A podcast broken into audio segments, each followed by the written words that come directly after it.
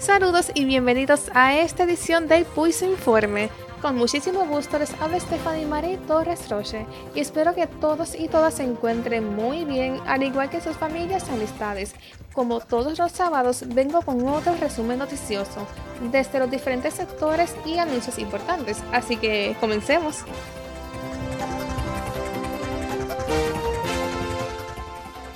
Y bueno, entrando en el sector político, el presidente de la Cámara de Representantes, Carlos Johnny Méndez, José Pichitores y el senador Carmelo Ríos dieron positivo al COVID-19 luego de participar en actividades políticas.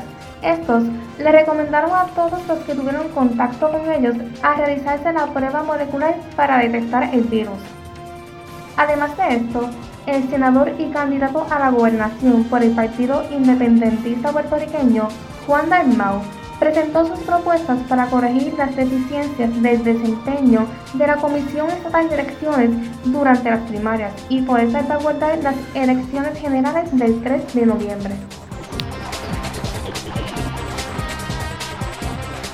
Entonces, en la sección educativa, un posible hacker envió una serie de correos electrónicos a los estudiantes de la Universidad de Puerto Rico con propaganda política alusiva al aspirante a la gobernación por el Partido Nuevo Progresista Pedro Pierluisi, luego de ganar las primarias en Puerto Rico.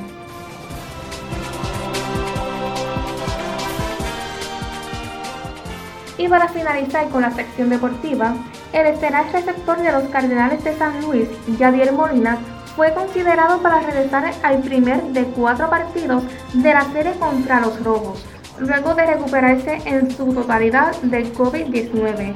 Además, Molina recibió permiso de la MLB para unirse a su equipo.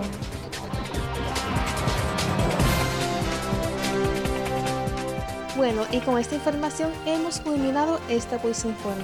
Como siempre, les recuerdo mantener el distanciamiento social, el uso de mascarilla y el lavado constante de manos. Les deseo mucho éxito a los estudiantes de diferentes recintos o universidades que comenzaron o están por comenzar su semestre. Ustedes pueden con todo. Para los y las radioescuchas para Pulso Estudiantil, les informó esta servidora Stephanie Marie Torres Roche.